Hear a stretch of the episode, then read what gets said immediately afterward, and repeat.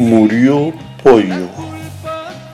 Vamos a trasladarnos a una época que resultó redentora para algunos, sí, lo que oyen, redentora, y para otros extraordinariamente espeluznante y fatídica.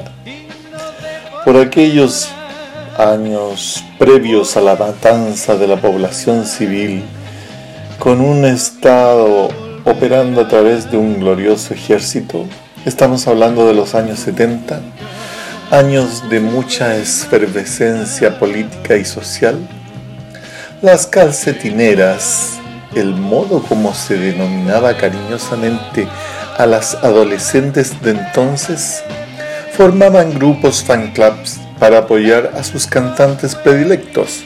Uno de ellos, quizás uno de los más grandes, fue el que seguía al pollito, un desgarbado muchacho que las volvió locas con un te perdí. La culpa fue mía, pues no pensé que yo aún te quería. Las chicas, entre llantos y gritos destemplados, a la llegada de los aeropuertos y recitales donde aparecía el pollito, aferradas a las rejas de protección puestas por la policía, nunca esperaron y menos imaginaron que después del 73 algunas perderían no solo un amor, como decía la letra de la canción, sino que desaparecería mucha gente de su entorno íntimo, padres, hermanos, amigos, quién sabe.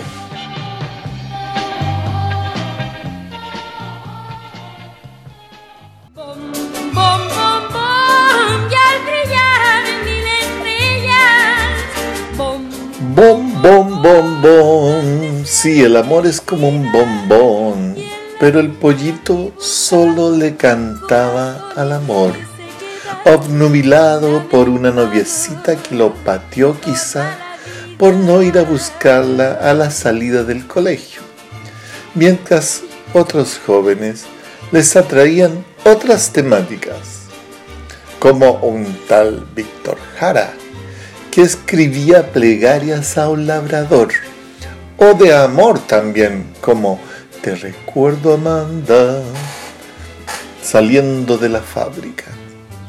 Bom, bom, bom, bom, pero así es el amor, como un bombón es el amor.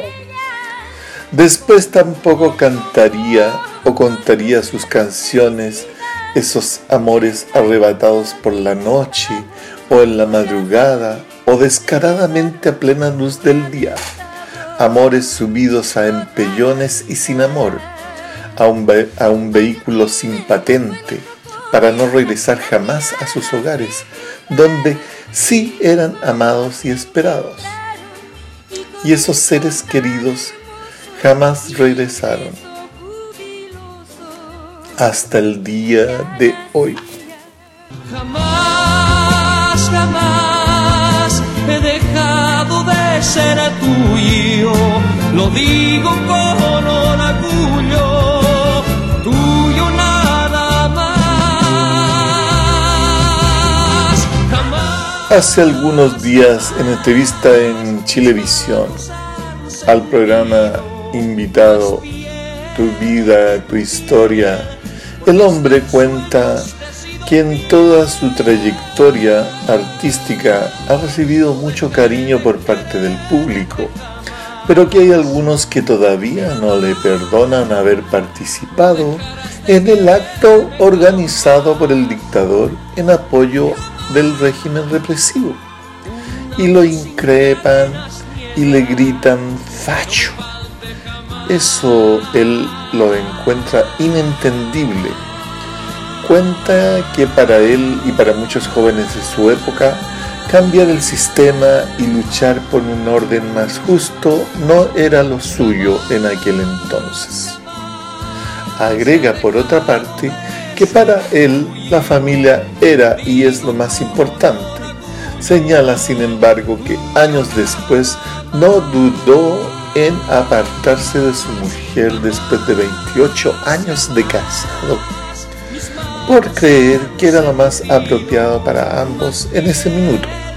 Al parecer, la familia tampoco era lo suyo, pues ahora declara estar ya desde algún tiempo solitario.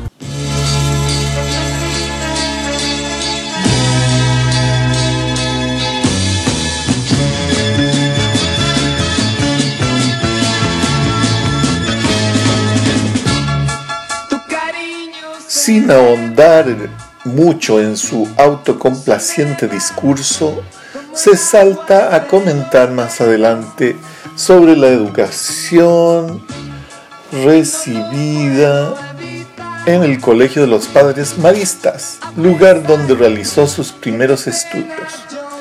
El famoso Instituto Alonso de Ercilla, institución que declara fue fundamental en su formación valórica.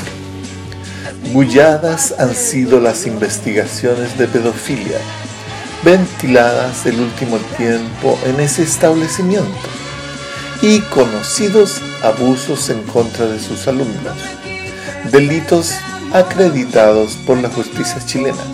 Pero sorprende cómo, en un ágil movimiento retórico y cual malabarista hace la vista gorda a este tema, que al parecer no le importa tanto. Prefiere hablar de las chicas que se introducían a su habitación en las giras a lo largo del, del país, en su pasado de ídolo de la canción.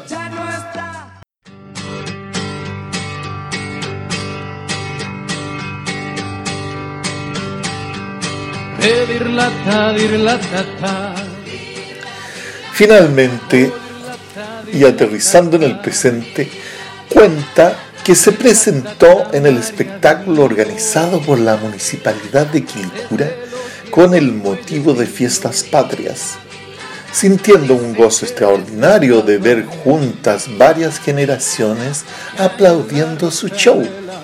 Esto nos lleva inevitablemente a esa atmósfera de holgorio propia de las granadas instaladas en un sitio heredazo a los pies de los cerros de Quilicura, el brillo de las luminarias del escenario parecen ennoblecer los rostros de quienes asistieron acompañados de sus mamás, tías o abuelas, viejas calcetineras, peinando canas algunas y casi todas tratando de disimular el paso del tiempo. Han ido a deleitarse con su artista y revivir ese apasionamiento propio de sus años juveniles. Y lo que para algunos estos gritos y aullidos de la fiesta dieciochera es motivo de alegría, para otros no hacen más que remecer los cofres sagrados de la memoria, plagada de gritos de dolor, y calabozos malolientes y acuchillamientos y de huellos de venganza realizados cobardemente. Paradójicamente, los asistentes ahora se encuentran no lejos del mismo lugar donde se perpetró la ignominia y que ahora se celebra la fiesta que anima el decadente artista, fascinado con su público, que cuando debió decir algo, cuando realmente era la oportunidad de corresponder a su público que lo adoraba, no dijo ni pío.